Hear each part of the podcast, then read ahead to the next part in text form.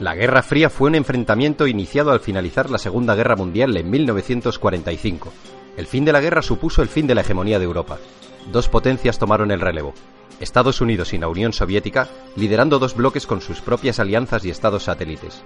El llamado bloque occidental capitalista y el bloque del este comunista. ¿Por qué se llamó Guerra Fría? Porque ninguno de los dos bloques tomó nunca acciones directas contra el otro. No fue una guerra al uso, aunque sí hubo conflictos derivados y guerras subsidiarias. Las razones de este enfrentamiento fueron esencialmente ideológicas, políticas, económicas y propagandísticas.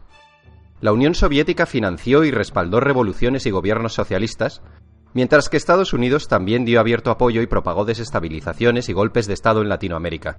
Los antecedentes de la Guerra Fría los encontramos antes de 1945, concretamente en 1917, tras el triunfo de la Revolución rusa, de la que Rusia emergió como el primer país socialista. Este fue uno de los primeros eventos que provocó erosiones considerables en las relaciones ruso-estadounidenses. Los soviéticos defendieron que el capitalismo debía ser derribado por la fuerza para ser reemplazado por un sistema comunista. Los capitalistas americanos, tras el estallido de la revolución, ayudaron al ejército blanco durante la guerra civil rusa. Finalmente las tropas del ejército rojo lideradas por Trotsky se hicieron con la victoria. Pero avancemos de nuevo a 1945, tras el fin de la Segunda Guerra Mundial. Conviene recordar que la Unión Soviética y Estados Unidos habían sido aliados para frenar los planes de Hitler. Antes de que acabase la guerra, se reunieron en Yalta.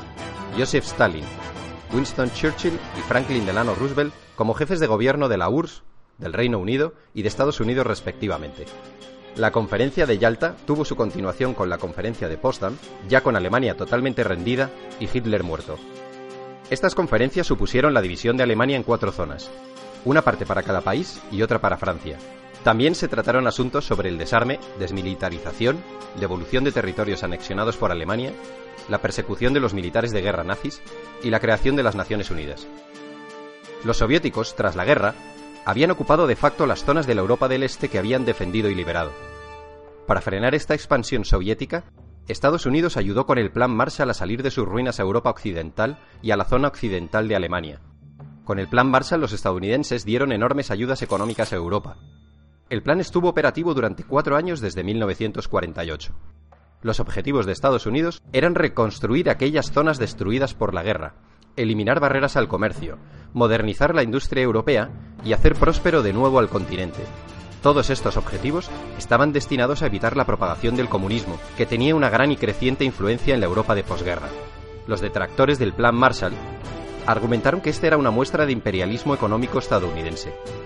Los Estados Unidos promovieron la fundación de la OTAN, Organización del Tratado del Atlántico Norte, una alianza militar intergubernamental sellada en 1949. La organización constituía un sistema de defensa colectiva en la cual los Estados miembros acuerdan defender a cualquiera de sus miembros si son atacados por una facción externa. Las naciones rivales, para contrarrestar la fuerza de esta alianza, firmaron el Pacto de Varsovia en 1955. Finalmente, Berlín, Europa y el mundo quedaron divididos por el telón de acero. Esta expresión es de Churchill. En 1949, el ejército rojo de Mao Zedong se proclama vencedor de la guerra civil china tras derrotar a los nacionalistas del Kuomintang, que contaban con el respaldo de Estados Unidos. Inmediatamente, la Unión Soviética establece una alianza con los vencedores, que habían creado un nuevo Estado comunista con la denominación de República Popular China. Al año siguiente, Stalin se vio sorprendido por la participación de tropas estadounidenses en la defensa de Corea del Sur, que había sido invadida por los comunistas de Corea del Norte. El alto el fuego llegó en 1953. Stalin había fallecido ese mismo año le sucederá Nikita Khrushchev. Volvamos al telón de acero en Europa.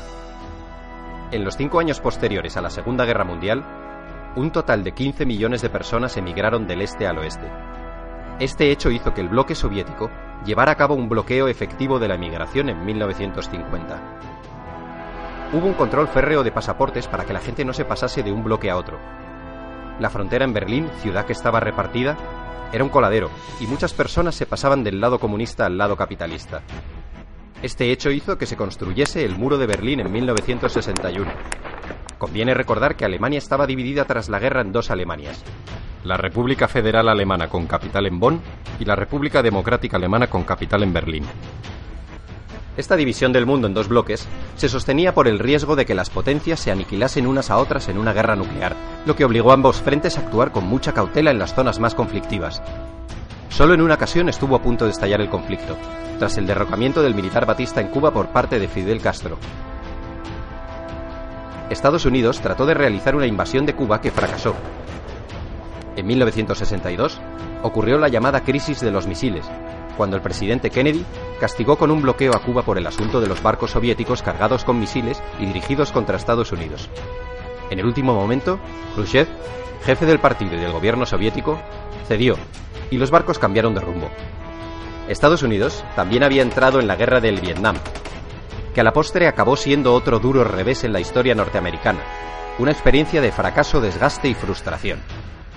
Este conflicto enfrentó a los Estados Unidos y el gobierno de Vietnam del Sur por un lado, contra Vietnam del Norte y las guerrillas comunistas que actuaban en Vietnam del Sur por otro. La guerra terminó extendiéndose también a Laos y Camboya. La Guerra Fría también fue espionaje, inspección recíproca, conferencias, crisis y soluciones diplomáticas. Y no nos olvidemos de la carrera espacial, una competición entre Estados Unidos y la Unión Soviética que derivó en una exhibición de poderío y musculatura, los rusos pusieron en órbita el satélite Sputnik en 1957. Inmediatamente los americanos respondieron con su Explorer One en 1958. Era una cuestión de prestigio.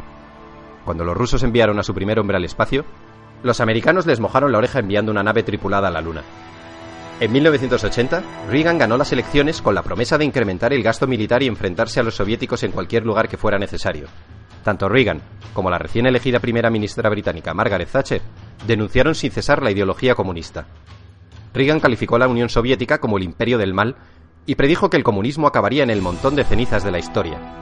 A principios de 1985, el anticomunismo visceral de Reagan se desarrolló en una postura conocida como la doctrina Reagan, en la que además de la contención, abogaba por el derecho de los Estados Unidos de subvertir y derrocar los gobiernos comunistas existentes. Finalmente, en 1989, cae el muro de Berlín y supone la definitiva apertura de fronteras entre ambos bloques, el desmembramiento del bloque comunista y el final del telón de acero y de la Guerra Fría. Tras la caída, la tensión entre los países del antiguo comunismo y los capitalistas se acabaría diluyendo. De hecho, actualmente, la mayoría de los estados del antiguo bloque comunista han acogido las políticas e ideologías del mundo capitalista.